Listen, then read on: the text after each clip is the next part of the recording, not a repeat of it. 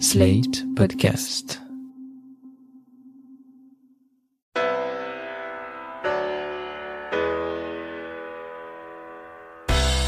Bonjour et bienvenue dans Le Monde Devant Soi, le podcast d'actu international de Slate.fr. Je suis Christophe Caron et je suis en compagnie de Jean-Marie Colombani, directeur de la publication de Slate. Salut Jean-Marie. Salut Christophe.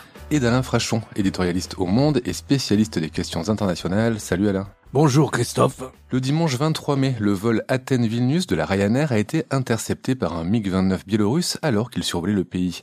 Après un atterrissage dit pudiquement d'urgence, le journaliste et opposant Roman Protasevich a été arrêté par les services de sécurité. Cette interception d'un vol civil est une première, justifiée ainsi.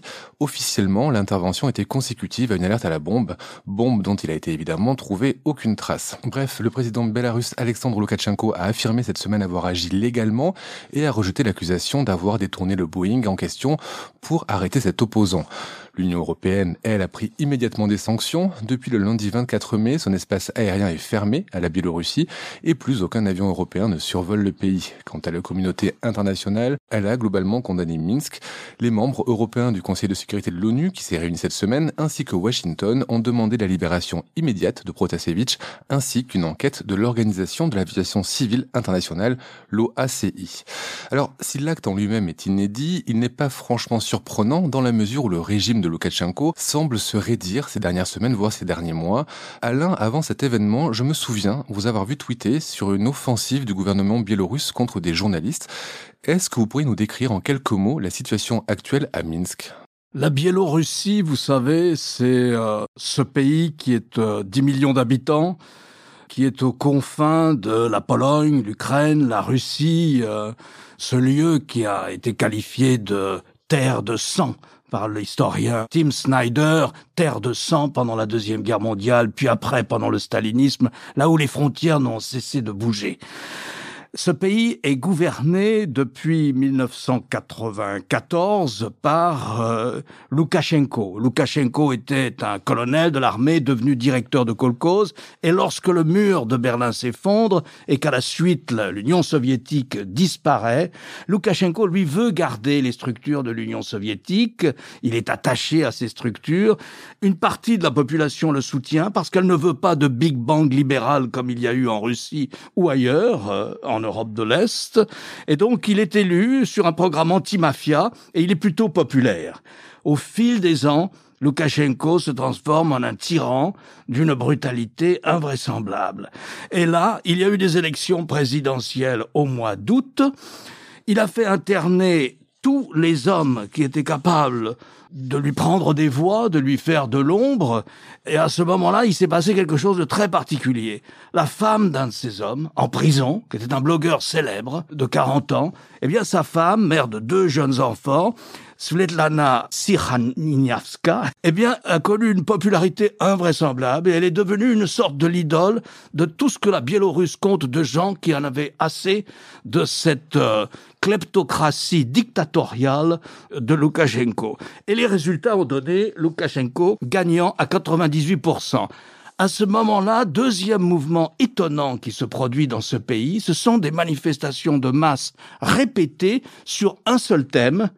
Nous voulons une conversation avec le pouvoir pour organiser de nouvelles élections ou pour comprendre ce qui s'est passé parce que la popularité de Svetlana ne s'est pas traduite dans les urnes Évidemment, tout a été truqué et euh, Loukachenko n'a pas voulu céder le pouvoir. Depuis, la répression est impitoyable. Depuis, il y a eu des séries de manifestations de gens incroyablement courageux, notamment les jeunes, mais aussi dans les secteurs où Loukachenko était populaire parce qu'il continuait à faire tourner des usines qui n'étaient plus compétitives en milieu ouvrier.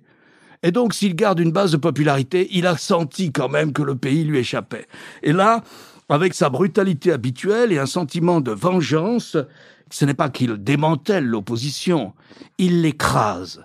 Et des jeunes gens qui ont porté simplement les couleurs du drapeau de l'opposition, des chaussettes rouges et blanches, qui étaient les couleurs de l'ancien drapeau de la Biélorussie, sont arrêtés, condamnés à deux, quatre, voire six ans de prison. Il y a 455 prisonniers politiques qui sont recensés actuellement en Biélorussie, juste pour donner un chiffre. 450 prisonniers politiques, 2004 tortures avérées, les tabassages sont quotidiens, les femmes et les hommes sont prises et condamnés à des peines incroyables, des vies sont brisées tous les jours. Cette semaine encore, un jeune homme de 17 ans qui avait participé à des manifestations était pris, interrogé par la police, a sauté du septième étage sous la pression et s'est suicidé de cette manière-là. La semaine dernière, un homme de 50 ans, en province, pris dans une manifestation aussi, manifestation, est mort d'une crise cardiaque en prison, mais il a fallu six jours pour qu'on rende le corps à sa famille. Et dans son village, les obsèques de cet homme ont donné lieu à un défilé et à des chants d'une invraisemblable dignité, d'un calme et d'une dignité invraisemblable. Et donc voilà, voilà ce qui se passe en Biélorussie. Et naturellement, c'est un pays qui est extraordinairement porté sur la high-tech, sur la haute technologie, et qui avait développé un secteur intéressant de, de haute technologie. Ce qui fait que ce pays a inventé des sites, des plateformes, des moyens d'opposition numérique et de contestation numérique et d'information sur ce qu'est le pouvoir, d'abord à l'intérieur de la Biélorussie, puis lorsque les opposants ont été obligés de fuir en Pologne et en Lituanie. Et donc, euh, il y a aussi un phénomène très intéressant là, c'est une explosion, une éclosion de médias et de plateformes d'opposition sur Internet comme on n'en a jamais vu. Il y a eu un peu ça en Russie, mais à ce niveau-là, on n'en a jamais vu. Donc voilà où on en est. Et naturellement, Protasevich, dont vous avez parlé, 26 ans, était un des leaders de cette génération d'opposants qui ont créé des plateformes et des moyens d'information, d'investigation sur la corruption, sur la brutalité en prison, etc. Et surtout, c'est un jeune homme qui est dans l'opposition depuis qu'il a 16 ans. Ses parents l'ont suivi lorsqu'il a été obligé de se réfugier, d'abord en Pologne et puis ensuite en Lituanie. Mais c'est un homme qui sait tout de l'opposition à l'étranger et qui sait tout de la manière dont elle s'est organisée, les mots de passe, les codes, etc., etc. Et donc, euh, euh, voilà, on imagine bien le genre d'interrogatoire auquel il est soumis et pourquoi Loukachenko a pris le risque d'un détournement d'avion, c'est-à-dire de terrorisme d'État, il faut appeler les choses comme elles sont, ils ont détourné cet avion en fabriquant une fausse alerte à la bombe, et ensuite il a pris en otage. Ensuite, ils ont, il a été pris en otage. Et c'est intéressant aussi parce que ça en dit long sur leur méthode. Il était avec sa fiancée. Ils avaient été à un séminaire, puis des vacances ensuite euh, à Athènes, et ils revenaient par le vol de Ryanair, la compagnie irlandaise. Ils revenaient à Vilnius, et c'est au moment où ils sont passés dans l'espace aérien de l'ouest de la Biélorussie qu'ils ont été interceptés, détournés et pris en otage. Cette jeune femme russe est à l'université de Vilnius. Elle étudie le droit à Vilnius. Naturellement, ils l'ont fait prisonnière aussi. La Russie n'a rien dit, n'a rien trouvé à redire, et elle sert évidemment de moyens de pression sur lui. Tu es avec nous, on va t'interroger, on a aussi ta copine, t'as intérêt à parler. Les experts évaluent à peu près à 15, entre 15 et 20 l'électorat résiduel qui continue de soutenir Loukachenko, mais guère plus. Ce qui veut dire que 80% de la population a voté ou aurait voté pour l'opposition et qu'on ne peut pas considérer aujourd'hui Loukachenko comme président puisque les élections ont été truquées. Donc c'est un dictateur qui n'a plus aucune légitimité. Donc il faut toujours euh, il faut toujours le rappeler. Et sur le, le, le jeune euh, qui a été euh, arrêté, il faut rappeler aussi qu'il est depuis 2019 réfugié politique en, Lituanie. Donc il a un statut de réfugié politique. Donc je veux dire, c'est en même temps que son arrestation un acte d'agression de la Biélorussie vis-à-vis d'un pays de, de l'Union européenne, en, en, plus du fait que c'est un avion européen, etc. Bon, donc euh, voilà, donc il faut peut-être rappeler tout cela. Alain a évoqué justement euh, la Russie. Jean-Marie, quelles sont les relations entre Russie et Biélorussie, entre Poutine et Loukachenko Alors, c'est compliqué parce que on sait bien que la Biélorussie, ce régime, ce dictateur ne survit et ne survit que par la grâce de Moscou. Et que sans le soutien de Moscou, euh, bah, il disparaîtrait euh, aux oubliettes de l'histoire. Et en même temps, on ne sait pas trop quelle est la vraie gêne qu'il peut occasionner à Vladimir Poutine, parce que ça intervient quand même à un moment qui n'est pas opportun, puisque c'est un moment où la Russie euh, se prépare au sommet qui va réunir Joe Biden et Vladimir Poutine le 16 juin euh, en Suisse. Ce qu'on a observé, c'est que le jour même de cette agression, il y a eu un concert de louanges dans les médias russes, donc tout le monde s'est dit les médias russes fonctionnant comme ils fonctionnent, eh bien, naturellement, le Moscou se félicite et peut-être Moscou a-t-elle prêté son aide logistique, voire même a participé. donc, euh, c'était les questions qu'on se posait. Puis le lendemain, silence Donc les médias ne disent plus rien, n'en parlent plus du tout. Et le surlendemain, le ministre russe des Affaires étrangères intervient pour exprimer un soutien à l'opération, mais beaucoup plus mesuré, beaucoup plus modéré. Il a dit qu'il n'avait pas de raison de ne pas croire la version, euh, la version biélorusse, qui n'est pas non plus un soutien fort. Ça n'est pas victoire, euh, quel beaucoup, comme le disaient les médias russes 48 heures auparavant. Donc on se dit, ces nuances-là montrent que peut-être il y a une gêne du côté de Poutine. Et peut-être que c'est de façon un peu caricaturale que l'on dit, naturellement, cette opération n'aurait pas été possible sans le soutien des services russes. Sauf que il faut savoir que l'espace aérien biélorusse et l'espace aérien russe sont mêlés. C'est le même espace aérien. Donc, euh, ce qui se passe, euh, cet arraisonnement d'un avion dans l'espace aérien biélorusse, ça ne pouvait pas ne pas être à la connaissance des Russes. Donc voilà où nous en sommes. Après, je ne sais pas comment euh, les choses peuvent évoluer parce que c'est vrai que c'est un caillou dans la chaussure de, de Poutine et en même temps c'est tellement le décalque en presque en plus caricatural s'agissant de la nature du régime, de ce que fait Poutine euh, en Russie. Et il faut se souvenir que l'obsession, mais vraiment l'obsession de Vladimir Poutine, c'est d'éviter le renouvellement, et il a la hantise de ça, de la révolution orange en Ukraine. Et donc la révolution orange, donc si c'est le décalque de la révolution orange, si l'opposition biélorusse prend le pouvoir ou arrive à chasser Loukachenko. Donc on est entre ces différents types de considérations. Alors Jean-Marie a rappelé hein, que la Biélorussie était portée à bout de bras financièrement par la Russie. Pourtant, les, les, relations sont complexes. La Biélorussie a très peur de se faire absorber par, par la Russie, par la fédération. Oui, parce qu'il y a un nationalisme euh, biélorusse qui s'est forgé euh, au fil des ans. Donc il y a ça. Et ensuite, euh, à un moment, Loukachenko, pour se dégager justement de cette espèce d'emprise russe, a essayé de jouer un rapprochement avec l'Union européenne, ce qui a évidemment amené le Kremlin à faire pression sur lui et ainsi de suite. Mais tout ça, c'est fini. Depuis dix ans, depuis dix ans, Loukachenko euh, est véritablement, comme le disait euh, Jean-Marie, dans l'orbite de la Russie de Vladimir Poutine. D'ailleurs, le pays est traversé par les gazoducs euh, qui amène le gaz euh, plus loin en, Europe. Et puis il faut rappeler que toute la doctrine de Poutine repose sur euh, la nostalgie de l'empire soviétique de fait. Alors système soviétique ou pas? Et que donc tout son effort consiste à reconstituer une forme de glacis donc d'où ces efforts en direction de la Hongrie, d'où les menaces qui peuvent planer ici ou là sur les États baltes. Donc il ne va pas abandonner l'État tampon entre l'Union européenne et la Russie, qui est la Biélorussie. Il ne peut pas l'abandonner parce que ça, ça, contrevient à toutes ces opérations stratégiques, que ce soit en Ukraine, en Géorgie, euh, dans toute cette zone euh, où il essaie au contraire d'affaiblir l'Union européenne, l'influence de l'Union européenne, et de renforcer ou de réétendre en quelque sorte le territoire. Alors, vous avez observé aussi que face à cela, il y a eu une réaction unanime de l'Union européenne, précédé comme d'habitude par les éternels commentaires sur le thème il ne se passera rien, ou puis de toute façon, compte tenu de ce qu'est la Hongrie, euh, les Européens ne seront jamais unanimes, ils l'ont été. Mais j'observe qu'il y a une organisation internationale qui n'a pas pu se mettre en ordre de bataille pour réagir, c'est l'OTAN. Et l'OTAN a été empêchée de réagir parce que Erdogan s'y est opposé. Et donc, l'Union européenne, elle, en ordre de bataille, c'est-à-dire qu'elle est en capacité, et elle le fait, de réagir, L'automne, non. C'est un des sujets probablement qui seront abordés par Joe Biden et Vladimir Poutine. Le 16 juin prochain, vous vouliez réagir à la Russie Sur la relation entre euh, Loukachenko euh, et Poutine, on en saura un peu plus ce soir ou demain matin, parce qu'il a été convoqué à Sochi alors, ce qu'on sait, c'est que Poutine méprise, pour ne pas dire déteste, certains disent déteste Loukachenko, mais enfin il s'en sert. Et Loukachenko s'en sert aussi, puisque Poutine le protège, parce que la première réaction russe, la Russie est un pays du Conseil de sécurité de l'ONU veux dire, ce n'est pas une petite légitimité internationale. Et on sait à quel point elle est obsédée par son statut de grande puissance sur la scène internationale.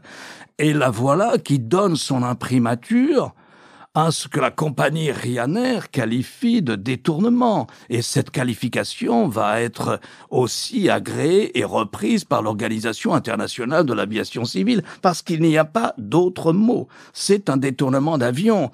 On n'a pas encore vu, à ma connaissance, un membre du Conseil de sécurité de l'ONU, un des cinq membres permanents du Conseil de sécurité de l'ONU, adhérer, confirmer, corroborer un acte de terrorisme d'État. En général, on le cache, si on est d'accord, on ne le dit pas comme ça. Là, c'était véritablement la première réaction, telle que nous l'avons décrite tout à l'heure, était une réaction bravo Loukachenko. C'était ça, ce qui est stupéfiant. Ce qui est absolument stupéfiant de la part de la Russie. On aurait pu penser que Poutine, susceptible quant à son image internationale, avait là une extraordinaire carte à jouer pour mettre en difficulté tous ses opposants et tous ses critiques en Europe de l'Ouest et aux États-Unis, et en désavouant Loukachenko. Il ne l'a pas fait. Je ne sais pas s'il le fera un jour, s'il finira par le faire, par faire un geste. Pour le moment, sa réaction face à la remarquable réaction de l'Union européenne a été une réaction incroyable. Elle a été de dire, et c'est arrivé hier ou avant-hier à un avion d'Air France qui faisait un Paris-Moscou, tous les vols à destination de Moscou qui habituellement passent dans l'espace aérien biélorusse et qui l'éviteraient cette fois-ci, n'ont pas le droit de se poser à Moscou. Donc cette crise n'est pas finie, elle est en train de se cristalliser. Hein, il doit y avoir à peu près, à partir de Paris, plus d'une vingtaine de vols pour Moscou par jour. Je crois qu'il y en a 22, très exactement. Vous voyez, on est là, de la réaction russe. On ne sait pas trop comment ça va évoluer, est-ce que ça va bouger, mais la première réaction a été d'entériner cet acte. Et ça a été le cas aussi pour un, vol Vienne-Moscou, il n'y a pas que la France qui est visée par ces disputes sur l'espace aérien. En même temps, il faut intégrer chez, chez Poutine quelque chose qui l'oppose le plus souvent euh, aux pays occidentaux, c'est que lui garantit son soutien à ses alliés. Et il est dans une forme de fidélité à travers laquelle il a justifié son soutien à Bachar el-Assad. Et donc la Russie est aux côtés de ses alliés des, pays qu'elle soutient, quoi qu'il arrive. Et donc il y a un parallèle peut-être à faire entre Biélorussie et Syrie, parce que Poutine adopte la même attitude au fond. Il se tient aux côtés de ses alliés ou de ses affidés ou de des gens qui, dépendent de lui. En tout cas, je pense que c'est un des éléments peut-être de la psychologie de Poutine qu'il faut intégrer. Alors, vous avez tous les deux hein, salué la, la, la, remarquable, vous avez dit Alain, réaction de l'Union européenne. C'était le, le, 24 mai quand elle a interdit son espace aérien à la Biélorussie et quand elle a déconseillé à ses avions de survoler le pays. C'est pas la première fois que l'Union euh, prend des sanctions contre Minsk. Depuis quelques mois, 88 euh, personnes, dont le président, en leurs avoirs euh, gelés, ont interdiction de voyager dans l'Union. Il y a sept entités aussi qui sont concernées par ces restrictions.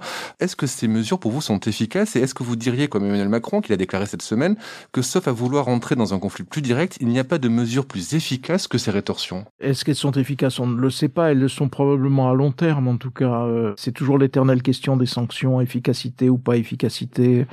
On peut évidemment se poser la question, par exemple, pour l'Iran. On peut se poser la question dans d'autres domaines où, au, fil des ans, on se dit, bah, finalement, ça n'a pas servi à grand chose, etc. Sauf que si vous ne faites pas ça, vous déclenchez en effet, comme le dit Emmanuel Macron, un conflit, et donc on ne peut pas aller euh, au conflit armé.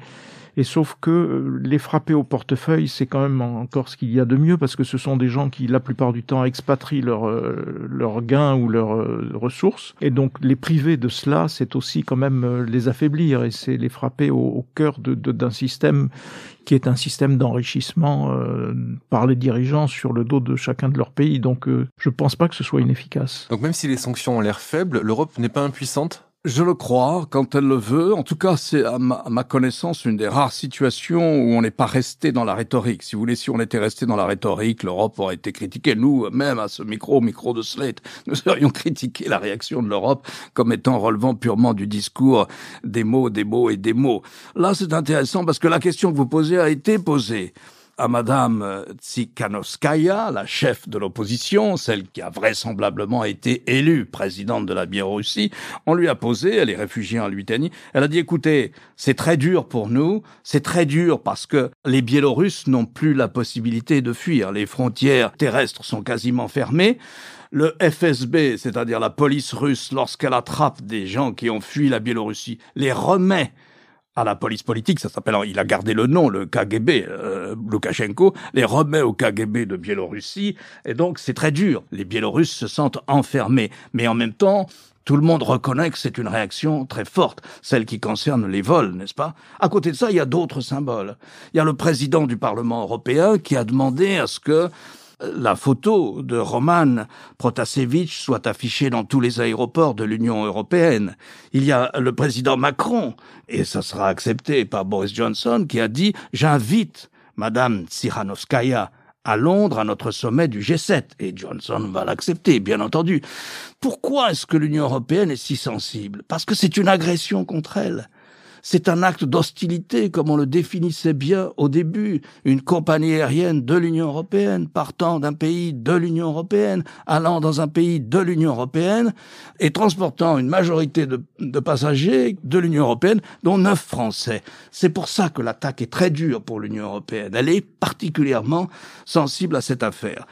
Donc moi, je dirais aussi que je crois que euh, Macron a raison lorsqu'il dit je vois pas à part un conflit, je vois pas ce qu'on peut faire de plus. On va revenir à, Minsk et sur justement le caractère de l'opposition. Vous avez dit que la, la principale leader de, d'opposition était réfugiée en, Lituanie, que le corps électoral était à 15-20% pour Loukachenko, que Poutine craignait une révolution orange à l'ukrainienne. Est-ce que tout espoir est perdu pour l'opposition en Biélorussie? Est-ce qu'il y a une chance de renverser Loukachenko ou est-ce que tout est tellement verrouillé que c'est inimaginable et qu'il faut juste attendre que Loukachenko disparaissent du pouvoir euh, tout seul C'est difficile de, savoir, c'est difficile de prévoir à court terme. Euh, on ne peut pas exclure que la position de la Russie euh, évolue. Après tout, ça serait dans son intérêt. On ne peut pas exclure ça. On a mentionné tout à l'heure qu'il y aurait une rencontre euh, le 16 juin, je crois, entre euh, Poutine et, Joe Biden. On ne peut pas exclure que quelque chose sorte de cette rencontre et qu'il y ait un geste de Moscou qui fasse que la situation prenne une autre configuration à Minsk, en Biélorussie.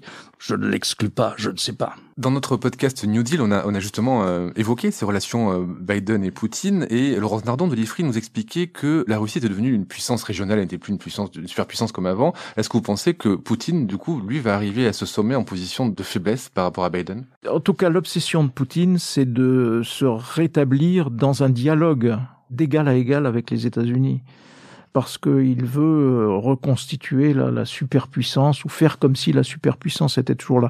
Vous évoquiez ce podcast avec Laurence Nardon qui rappelait à juste titre que le produit intérieur brut de la Russie, 140 millions d'habitants, est aujourd'hui inférieur au produit intérieur brut de l'Italie, 60 millions d'habitants. Donc ça dit tout des dimensions de la Russie d'aujourd'hui qui sont objectivement une puissance moyenne, mais dotée des instruments d'une surpuissance, instruments nucléaires évidemment, et en même temps instruments qu'il forge lui-même euh, à coup d'intervention en Syrie, en Libye, euh, en Centrafrique, euh, et ainsi de suite. Quand on regarde les choses, il y a quand même beaucoup, beaucoup de sujets où je ne vois pas Poutine en position de force. les interventions dans la campagne électorale américaine, qui sont quand même d'origine russe, la situation en Ukraine, où la situation n'est pas stable parce que la Russie considère qu'elle n'a pas à être stabilisée, puis plus récemment la Biélorussie. Donc, euh, en revanche, il y a des points sur lesquels il y aura des, des accords, évidemment, d'un intérêt mutuel à ce que l'Iran revienne dans la discussion sur l'équipement nucléaire de l'Iran, par exemple. C'est le, principal sujet de, de convergence, me semble-t-il. Mais en tout état de cause, pour Poutine, c'est très important parce qu'il va réapparaître comme l'interlocuteur ou un interlocuteur privilégié de Biden. Mais d'un autre côté, ce que Biden ne va pas mettre dans sa poche, c'est les droits de l'homme et c'est de la défense d'un certain nombre de libertés, ainsi de suite. Et donc, euh, après, on sera observateur de ce temps fort de la diplomatie qui rappellera des temps anciens pour ceux qui ont connu l'ère soviétique, mais qui en même temps euh, n'est plus comparable en rien. Simplement, il y a du côté de Poutine le, le chantage à l'alliance stratégique avec la Chine, qui est à mon avis à très courte vue, parce que je ne vois pas qu'à long terme les intérêts soient vraiment convergents entre la Russie et la Chine. Mais néanmoins, il va se servir de cela pour essayer de, peser vis-à-vis -vis des États-Unis et de l'Europe. Et moi, il y a un dernier point que je voudrais aborder, qui est un point de situation politique intérieure. Parce que, comme vous le savez, il y a toujours eu en France un parti russe. Et voilà que quelques jours après que l'agression dont a parlé Alain ait été commise contre un avion européen, contre des citoyens européens et ainsi de suite, Marine Le Pen prend la parole pour dire qu'il faut quitter le commandement militaire intégré de l'OTAN ce qui signifie le passage d'une alliance euh, qui restait malgré tout dans l'ère stratégique euh, entre guillemets occidentale à une alliance russe. Alors on se souvient que Marine Le Pen a eu sa campagne largement financée par des banques russes. Donc on se dit c'est le retour à l'envoyeur en quelque sorte, le retour d'ascenseur. Sauf que il faut avoir conscience que c'est un, un, mouvement gravissime parce que troquer les alliances de la France contre une alliance russe, aujourd'hui, c'est-à-dire se mettre à la remorque de celui qui devient progressivement de plus en plus un dictateur aux yeux et au vu de, tout le monde, c'est quand même une curieuse façon de plaider pour le statut de la France ou pour le rang de la France. Donc, euh, et je pense que cet événement qui s'est produit cette semaine a été très largement euh, sous-traité, passé un petit peu inaperçu, alors que pour moi c'est un mouvement d'une grande gravité. J'ajouterais que donc 24 heures après le détournement de cet avion et la prise d'otage, Madame Le Pen ajoute je voudrais qu'on revienne, qu'on en revienne à des relations normales avec la Russie. C'est-à-dire qu'on sorte des sanctions qui ont été prises au lendemain, en 2014,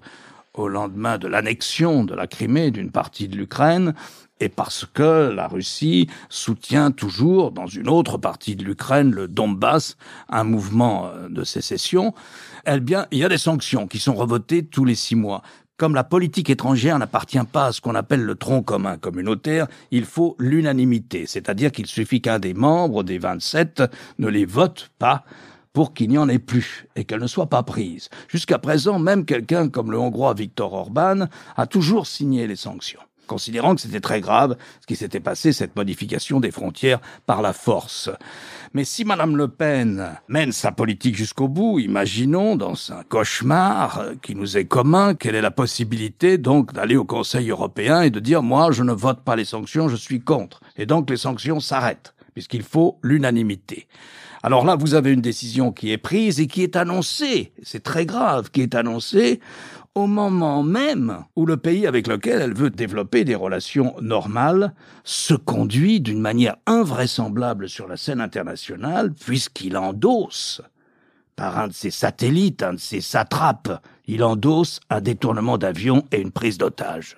Je finirai en, précisant que Emmanuel Macron, évidemment, n'est pas du même avis que Marine Le Pen, puisque lui euh, appelle plutôt à recadrer la Russie et à définir une stratégie de court et de moyen terme qui répondrait justement au cas Navalny et au cas de ce détournement d'avion euh, par la Biélorussie. Pour les auditeurs et auditrices qui seraient intéressés par le sujet, je les renvoie à votre chronique de cette semaine, Alain, qui traite cette répression transnationale de Loukachenko. Quant à vous, Jean-Marie, vous revenez sur la séquence de communication d'Emmanuel Macron en direction des jeunes, mais pas seulement. Emmanuel Macron qui semble bel et bien entrer en campagne. Merci Merci messieurs et à la semaine prochaine. Merci Christophe. Merci Christophe. Retrouvez le monde devant soi chaque vendredi sur slate.fr ou votre plateforme de podcast préférée.